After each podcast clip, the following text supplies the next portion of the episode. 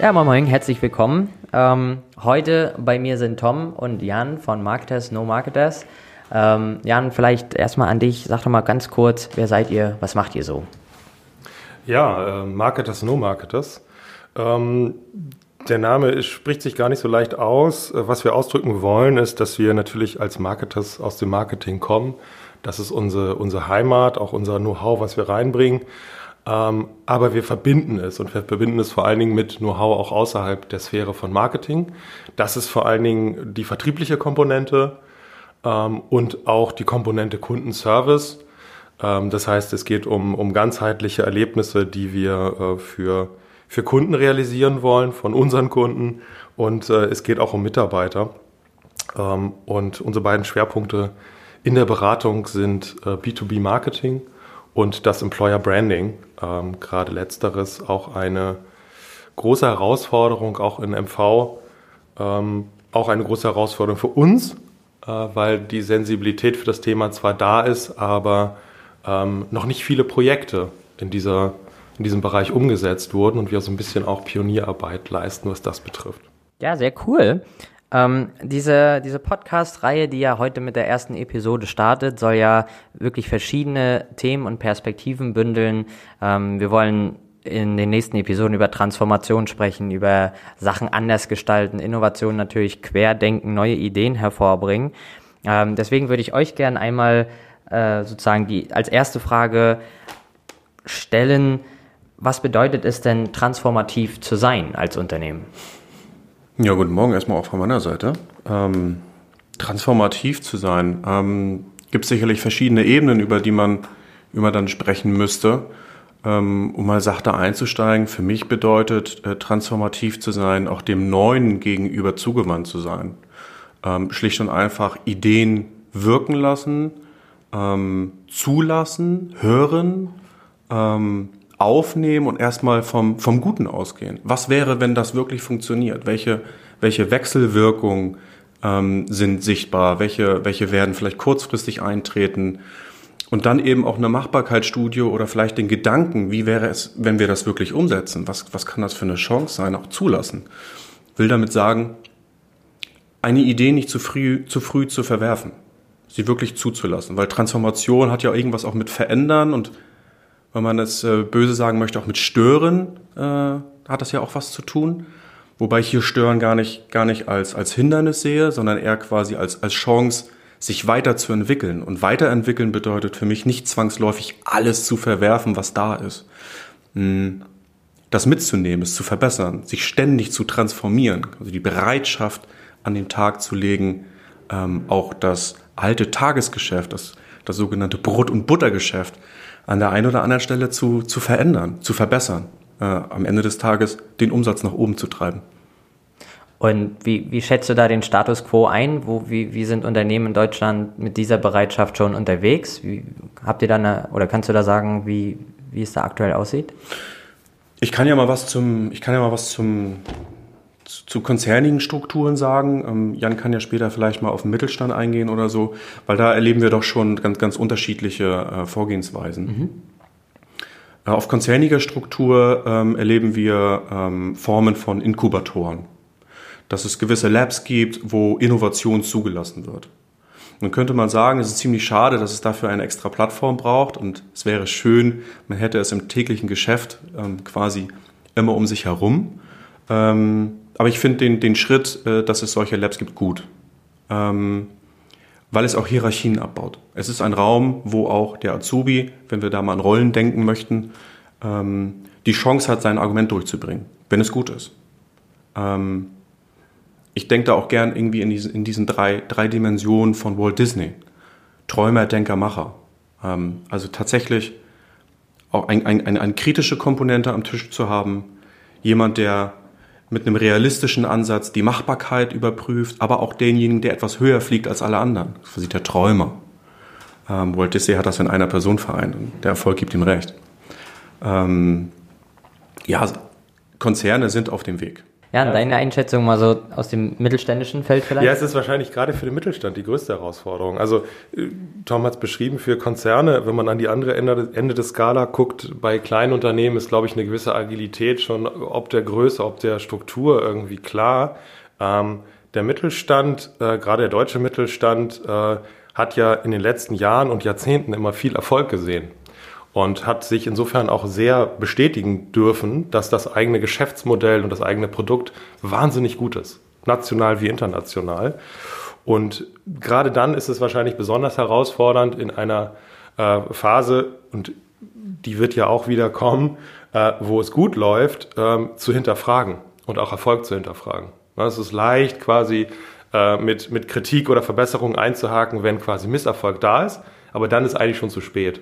Und ich würde mir eigentlich wünschen, dass man ähm, eine Kultur irgendwie findet oder etabliert, die auch im Erfolgsfall das Hinterfragen halt zulässt und ähm, schon quasi den, den neuen Erfolg, also den Erfolg der Zukunft schon quasi äh, vorher schon irgendwie initial auf den Weg bringt.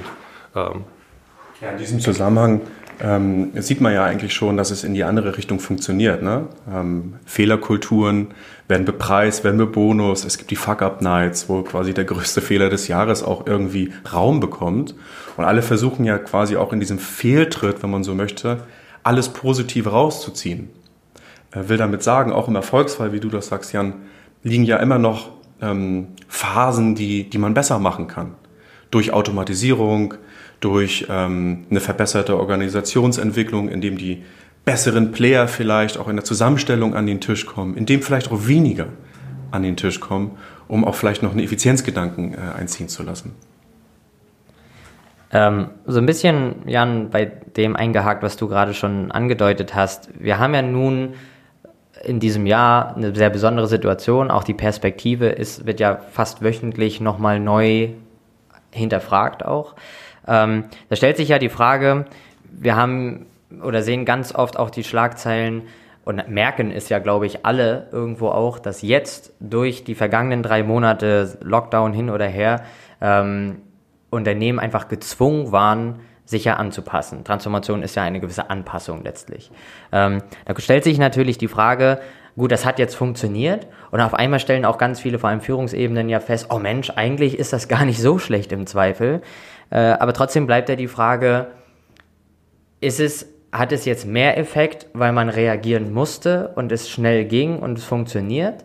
Ähm, wie lange kann das bestehen und ist letzten Endes äh, eine Transformation, die ohne eine Krise stattfindet, vielleicht nicht sogar die bessere, günstigere, wie auch immer?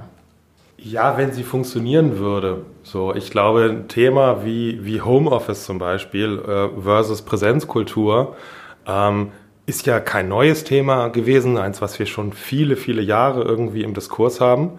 Und ich glaube, wir wären da linear, also ohne eine Krise, gar nicht hingekommen. Ich glaube, es brauchte diesen einen exogenen Schock, ähm, zu sagen, wir haben gar keine Wahl, als es zu tun. Und dann diese Erfahrung zu machen, es ist zwar anders, aber irgendwie funktioniert es. So. Ähm, deswegen habe ich, was, was gewisse Themen betrifft, so meine Zweifel, dass es auch auf dem, auf dem linearen Weg quasi funktioniert. Ähm, aber vielleicht kann man trotz allem das, das Learning ziehen, etwas mutiger zu sein, ja, und das mal zu riskieren.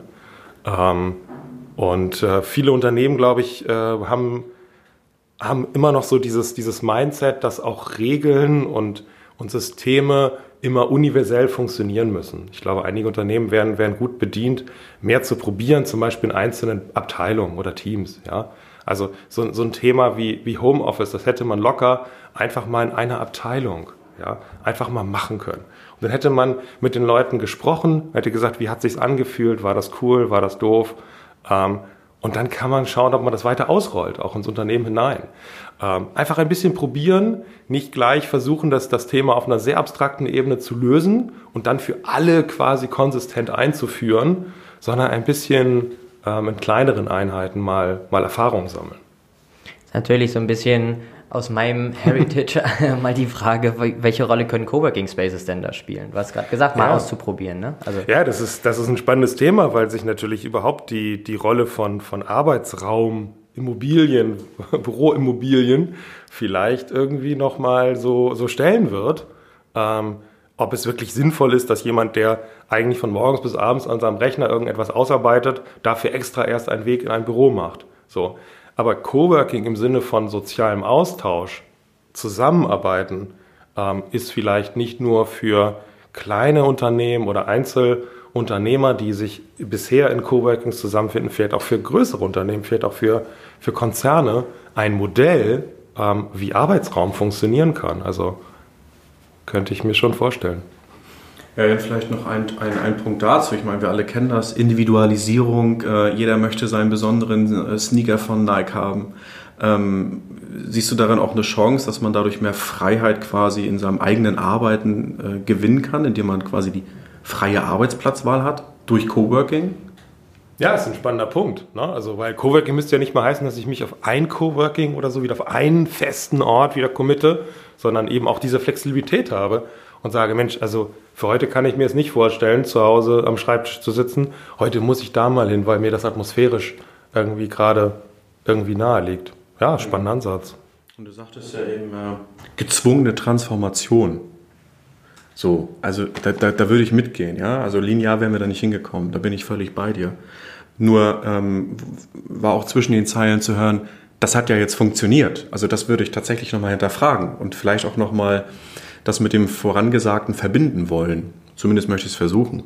Ich würde tatsächlich erstmal positiv davon ausgehen, dass das funktioniert hat, für die meisten.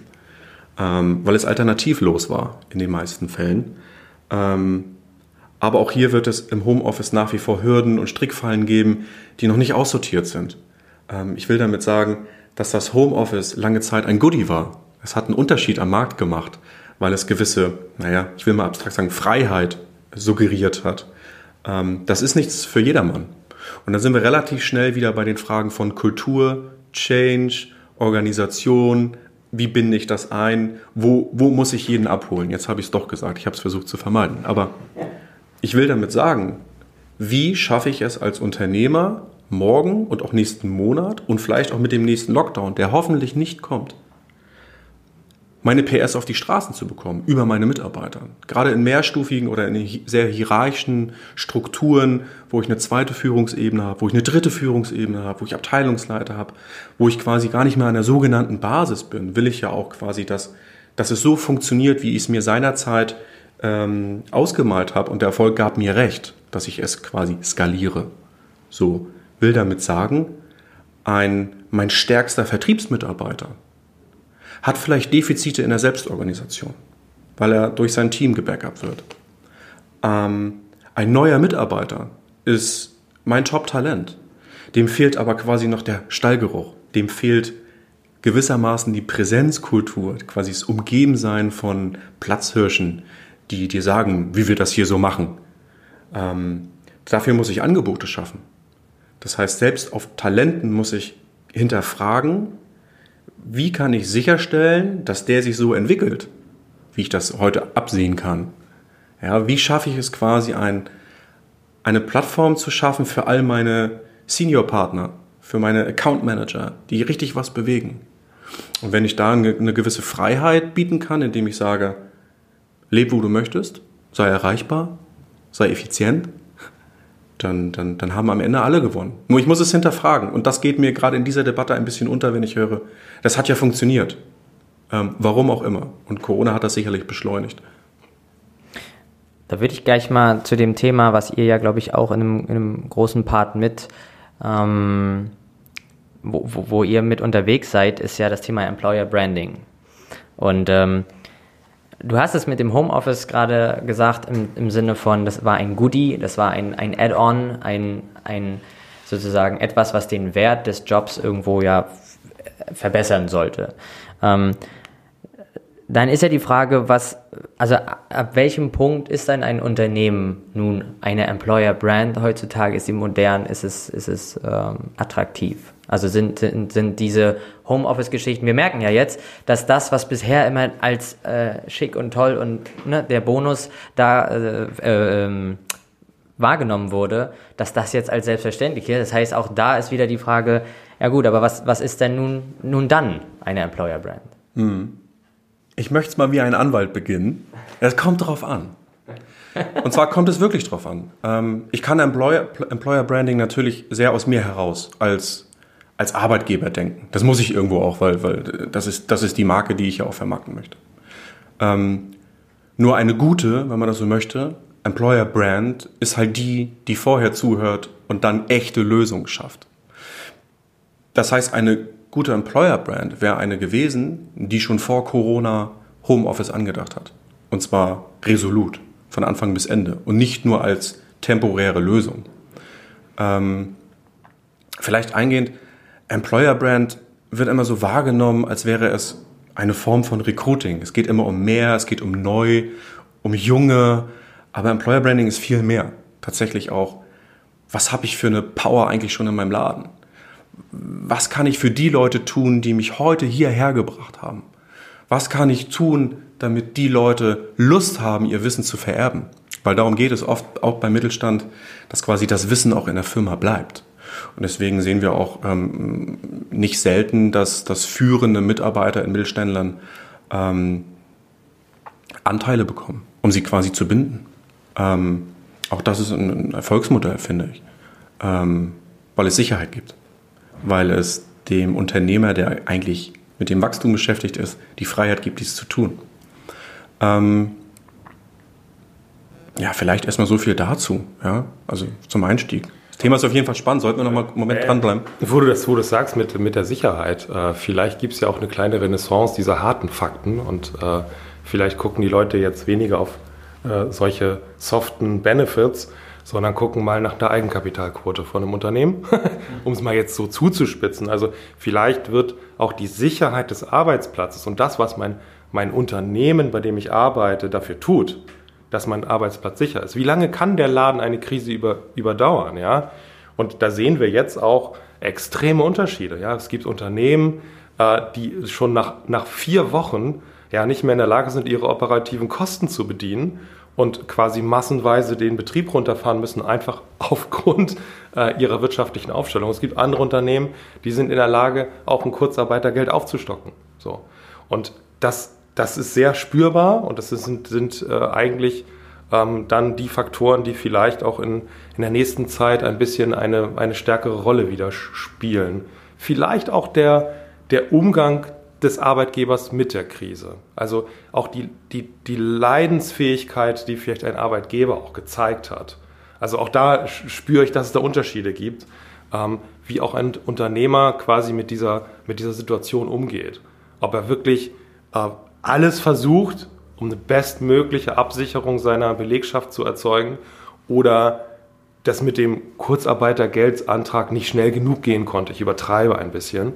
Ähm, aber auch eine Frage von sozialer Verantwortung, weil die wird in schlechten Zeiten dann spürbar. Im Wesentlichen geht es ja auch um die Transparenz. Ne? Also wie transparent bin ich quasi nach unten, wenn man so möchte, ähm, in der Form, wie ich mit dieser Krise umgehe. Also die Krise können wir nicht wegdiskutieren und das sollte auch niemand tun. Ähm, ich bin fern davon zu sagen, mach die Mitarbeiter wild. Ähm, nichts ist grausamer als die Fantasie, aber die kann man eben auch quasi äh, in einen Rahmen gießen, wenn man ihnen sagt, wo stehen wir, was sagt unsere Cash Burn Rate, wenn man das mal das Synonym nehmen möchte, ähm, wie lange halten wir durch und was können wir für euch tun. Und dann aber auch den Raum zu geben, also die Durchlässigkeit nach oben zuzulassen, zu sagen, welche Probleme habt ihr denn jetzt vielleicht auch durch die Krise? Ja, und vielleicht mal einige zu nennen. Vielmann ging damit super um, ist uns sehr positiv aufgefallen, die relativ früh gesagt haben, ähm, wir stocken auf. Ähm, und das musste auch gar nicht an so einer frühen äh, Phase beziffert werden. Wir haben nur gesagt, wir helfen euch. Einfach nur, um dieses Gefühl zu haben, Herr der Lage zu werden, um, um, um dann sich wirklich ganz strategisch Gedanken zu machen, wie gehe ich jetzt damit um? Und das haben wir auch noch bei vielen anderen Firmen gesehen. Haben aber auch äh, Beispiele ähm, äh, mitbekommen. Wir haben uns natürlich mit vielen Firmen unterhalten, wie geht ihr damit um, was ist bei euch los? Ähm, ähm, gehört, dass ähm, reguliert wird, dass Informationen zurückgehalten werden. Ja? Und, und Mitarbeiter schauen sich um. Und so wie Janis sagt, vielleicht Homeoffice war das mal ein Goodie. Heute macht das keinen Unterschied mehr am Markt. Heute gehen Leute selbstbestimmt daran und fragen, sag mal, in, in der Krise, wie lange können wir da vielleicht durchhalten? Und früher bist du vielleicht zu Apple gegangen, weil es den Unterschied gemacht hat, weil du keine Handys verkauft hast, sage ich jetzt mal runtergedampft, sondern du arbeitest bei Apple. Absolute Identifikation. Und das hat auch Vielmann geschafft. Die arbeiten bei Vielmann. Sie verkaufen keine Brillen. Absolute Identifikation. Das heißt, in der Krise liegt auch eine Chance, ne? analog zur Freundschaft. In der Krise weißt du, wer loyal zu dir steht. Und ähm, vielleicht, wenn ich das noch etwas abstrakt weiterführen darf, in der Krise weißt du vielleicht auch, wer, wer dir näher steht, als du dachtest. Das heißt, ob Vertriebspartner, Handelspartner, schaffen wir auf einmal echte Lösungen für dich. Das heißt, da findet ja auch ein Umdenken statt. Weg vom Egoismus, was hilft mir im Markt, hin zu einem wohlwollenden Egoismus, was hilft meinem Partner, weil es mir hilft. Und dann steht man vielleicht am Ende der Krise näher zusammen, als man, als man sich ausmalen konnte. Das heißt aber, kommunizieren. Standortbestimmung. Worum geht es mir gerade? Ja? Also wenn ich Hilfe oder Support oder einen Mehrwert generieren möchte, dann muss ich mich zeigen. Wenn wir darüber sprechen, dass Unternehmen verschieden reagieren mussten, konnten und auch haben, ähm, stellt sich ja die Frage, bereinigt sich, sag ich mal, die Arbeitgeberlandschaft demnächst. Das heißt, auch da wäre schlussfolgernd ja äh, die, Frage, wenn wir nämlich dann noch darüber sprechen, von wegen, wie, ist, wie hoch war bisher die Arbeitgeberattraktivität, durch welche Tools sozusagen habe ich mich als Unternehmen dann positioniert, damit ich diese Loyalität und Identifikation äh, hervorbringen kann. Aber dann stellt sich ja jetzt die Frage, wird es eine Veränderung geben, dass wir doch wieder ein bisschen von mir aus nur in Anführungszeichen zu einer Balance zwischen Arbeitgeberpotenzial oder, oder, oder also die Nachfrage nach, nach Arbeit ist oder eigentlich die Nachfrage nach Arbeitnehmern überwiegen wird trotzdem noch. Jan, vielleicht an dich mal. Ja, diese, diese große Disbalance zwischen Angebot und Nachfrage im Arbeitgebermarkt, die wird sich wahrscheinlich gerade wirklich ein bisschen eingependelt haben. Ähm, man sieht ja, dass, dass gerade die, die großen Unternehmen, dass gerade Konzerne, die einen mega Personalbedarf hatten, quasi vor der Krise, einfach jetzt wahnsinnig viel weniger Vakanzen haben, logischerweise. Ähm, das wird den Markt schon, schon verändern. Ähm, es wird auch weiter eine Konsolidierung geben des Markts. Auch das ist natürlich irgendwie zu befürchten. Vielleicht aber auch gut, so, weil ein Stück weit auch wieder neue Räume entstehen für neue Player. Ähm, wir sind auch Gründer äh, ein Stück weit und ähm, sind natürlich auch in, in, in diesem Bereich irgendwie unterwegs. Und vielleicht gibt es da jetzt auch gerade wieder mehr Raum am Markt, ja, um mit, mit anderen Geschäftsmodellen, auch vielleicht mit anderen Unternehmenskulturen, die von, vom Scratch quasi neu mal entwickelt werden, ähm, auch wieder ganz neue Potenziale auch für Arbeitnehmer schaffen. Ja, wir sind Gründer, da möchte ich gerne anhaken, einhaken. Ähm, zwingend erforderlich ist, dass man tatsächlich das Geschäftsmodell dann auch irgendwie weiterentwickelt und vielleicht auch mal neue Wege beschreitet, wenn man in diese, in diese freien Räume durch Konsolidierung ähm, ähm, rein möchte. So. Fluch und Segen. Ähm, der Segen ist, wenn du, von, wenn du davon überzeugt bist, dass das ein Modell ist, was der Markt braucht, dann geh daran. Wir tun das. Wir glauben daran. Fluch, es ist was Neues. Ja, führ mich durchs Wasser, aber mach mich nicht nass. Wie immer. So, da muss man natürlich erstmal etwas Aufbau oder Aufschlauarbeit leisten. So, da, da werden wir auch nicht müde und ähm, wir sind damit eigentlich ganz gut unterwegs. Ne? Ihr seid ja vor allem auch so ein bisschen zwischen zwei Küstenstädten immer mal unterwegs. Äh, ihr seid viel in, im Raum Hamburg, ähm, aber eben auch in Rostock. Könnt ihr da vielleicht, Tom, auch an dich nochmal die Frage, da so ein bisschen Vergleiche ziehen, äh, dass man sagt, okay, das merkt man schon, das ist ähm, in Hamburg signifikant anders, als es hier vielleicht äh, zum Beispiel so ein Umgang eben mit solchen Themen? Ja, ich würde, ich würde schon sagen, Employer Branding ist auf die Masse gesehen, also wenn ich quasi die Anzahl der, der Gesellschaften nehme, die in MV sind, ist, steckt Employer Branding hier in den, in den Kinderschuhen.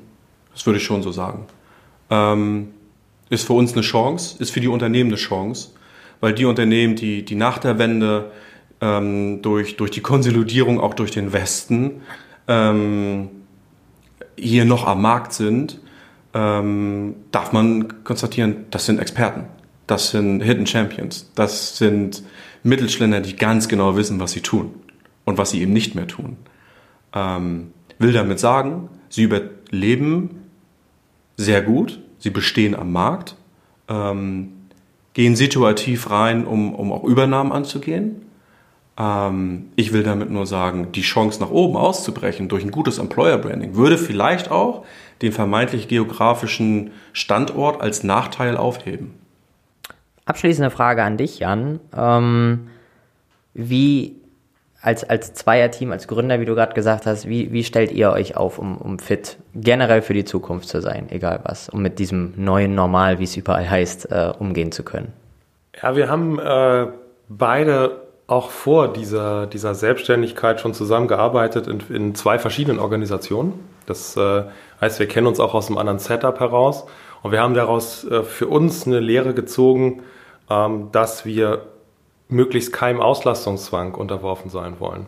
Das heißt, wir wollen ähm, anders als das vielleicht andere Unternehmen äh, Marketing machen oder Agenturen machen, ähm, nicht der Versuchung erlegen sein, eine Werkbank aufzubauen, sondern uns die Freiheit und Agilität lassen, auch wirklich frei zu beraten, unabhängig davon, was das letztlich dann in der Umsetzung bedeutet. Und ähm, es fühlt sich gut an, dass wir zu zweit sind, dass wir wahnsinnig geringe operative Kosten haben und dass wir uns relativ schnell auch äh, Situationen anpassen können. Und das haben wir jetzt auch in der Corona-Krise natürlich gesehen. Ähm, wir können relativ schnell auf andere Kunden überspringen, ja. Also wir können relativ schnell schauen, wo sind denn Sektoren, Branchen, ja, die, die vielleicht jetzt besonders irgendwie auf unsere Expertise angewiesen sein könnten oder die einfach nur auch partizipieren. Ja, auch, es gab ja auch Gewinner der Krise. So, wie können wir jetzt quasi an solche Unternehmen rangehen? Also wir, wir, wir haben eine Agilität auch auf, auf, auf Ebene Kunde äh, und, und die ist auf jeden Fall sehr hilfreich.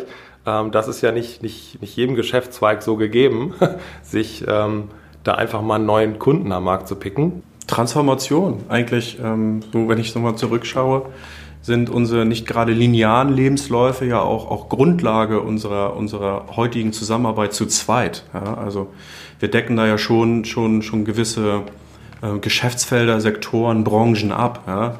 Jan war stark in der Politik unterwegs, ist, ist ein Digitaler, wenn man so möchte, hat verschiedene Interessen. Ähm, Mobility ist bei ihm groß aufgehängt. Ich komme eher aus dem Handel, aus der Wirtschaft, Seeschifffahrt. Ähm, Containerschiffe ähm, mitfinanziert und in die, in die kommerzielle Fahrt gebracht. Ähm, das alles ist heute unser, unser Asset, wenn man so möchte. Und ähm, dieses zu zweit, dieses, dieses Anfreunden über den Kollegen. Also zuerst waren wir Kollegen, dann wurde daraus eine Freundschaft. Die es auch werden musste, weil nur so kriegen wir heute quasi zu zweit hin, was wir uns für unsere Kunden und Firmen wünschen. Sparring, eine andere Meinung einnehmen, mit Haltung rangehen, sich auch mal richtig reiben, weil da, wo es wo gerieben wird, wird es warm und wo warm ist, ist Leben. Ja, also sich tatsächlich zu bewegen. Ja? Ähm, da darf es auch gerne mal knallen. So. Ähm, und das tun wir tagtäglich. Und das tun wir auch mit einer, mit einer bewussten Haltung. Also will damit sagen, wenn ich ganz konkret der gleichen Meinung bin, versuche ich trotzdem einmal eine kontroverse Haltung einzunehmen. Just, just to be safe, ja? Just to be on the safe side. So wie Team Red. Quasi wirklich mal ranzugehen und sagen, wenn ich das jetzt wirklich torpedieren wollen würde, wo würde ich ansetzen? Ist das Ding machbar? Ist das, hat das Halt? So, das tun wir zu zweit. Und am Ende des Tages klatschen wir ab, gehen nach Hause und sagen, das war ein guter Tag. Oder auch nicht, dann geht es halt weiter. Ja? Dinge, Dinge brauchen manchmal Zeit. Ähm. Sehr cool. Vielen, vielen Dank, dass ihr hier wart. Ich fand, das war ein mega spannendes und auch inspirierendes Gespräch. Und ich glaube, ähm, da gibt es so viele Dinge, die man für sich persönlich mitnehmen kann. Also Transformation beginnt ja bei einem selbst im Zweifel auch. Startup uh, yourself, wie uh, Reed Hoffman das ja zum Beispiel auch sagt. Ähm, und lässt sich dann eben super in Unternehmen, wie ihr ja auch deutlich gemacht habt, verschiedene Unternehmensgrößen übertragen. Ja, danke euch. Vielen Dank dir. Ja, Max, vielleicht noch Tatsächlich vielleicht noch eine Frage auch von uns. Ist los. Das neue Normal. Was, was bedeutet das dann eigentlich für dich ganz persönlich? Also, wir haben natürlich, also mich persönlich freut es total, dass wir jetzt auch so viel darüber diskutieren. Ähm, als Coworking Space sind wir ja sowieso in einem relativ neuen, zumindest auch für die Region. Ich weiß, äh, außerhalb von MV mag man da schon sagen, ja, ist doch eine Commodity, was, was ist jetzt der Punkt? So, ne? Aber in der Region, in der MV, haben wir tatsächlich in den vergangenen, also eher bis März Monaten, sehr stark so, mh, also so eine, ich sag mal, gewisse Resistenz gemerkt. Das hat gar nichts mit dem, wie der Space ist und dass es ein gewisses offenes Konzept ist, klar. Also Offenheit generell, aber auch so dieses, wie ich denn arbeite und dann eben auch diese Selbst, Bestimmtheit und gezwungene Selbstständigkeit wahrscheinlich dann auch. Also das, da gab es einen gewissen, ähm, eine gewisse Vorsicht, sag ich mal. Und ähm, jetzt waren wir eben alle gezwungen, uns anzupassen.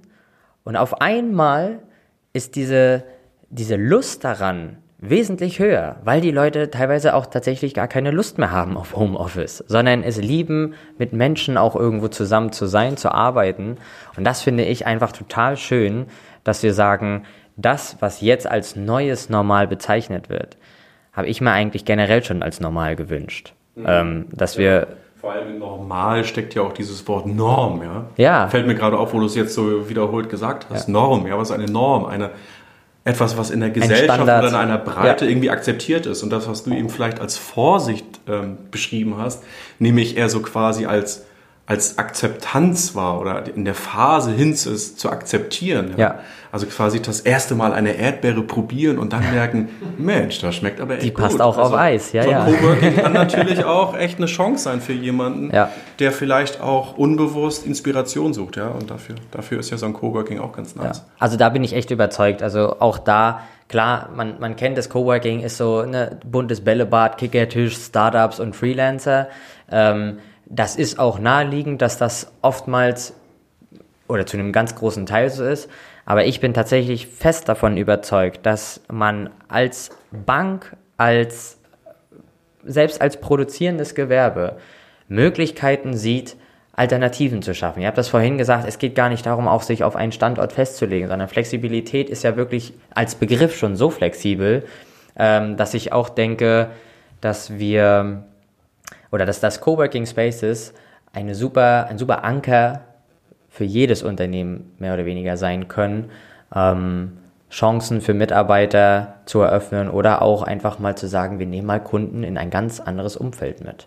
Und da würde ich mich freuen, wenn das, äh, wenn das Bestand hat äh, und das jetzt eine Norm wird, wie wir es gesagt haben, ähm, und, und damit unsere sage ich mal, Community und, und das Netz, was sich hier auch in Rostock dadurch etabliert, eben noch weiter wachsen wird und nicht die Leute immer erstmal nach Berlin schauen, mhm. sondern vielleicht wir auch hier sagen, Mensch, es heißt immer in MV, wir arbeiten, wo andere Urlaub machen. Mhm. Ähm, und ich glaube, es ist ein wirklich schöner Place to be. Ähm, ja. Ah, ich finde, diesem Standort hier, dem, dem steht auch eine, eine gewisse Haltung und mehr Selbstbewusstsein äh, sehr, sehr gut. Ja. Also wer sich vergleicht, verliert irgendwann. Äh, klar, der Blick nach draußen ist wichtig, aber wir wissen, was wir auch hier haben, in MV, in Rostock, im OZ-Haus, im Medienhaus, im Basislager. Und äh, will vielleicht abschließend nur sagen, so, wer, wer immer das macht, was er schon immer getan hat, der wird auch immer das bekommen, was er immer bekommen hat. Ja, ja danke euch. Danke dir.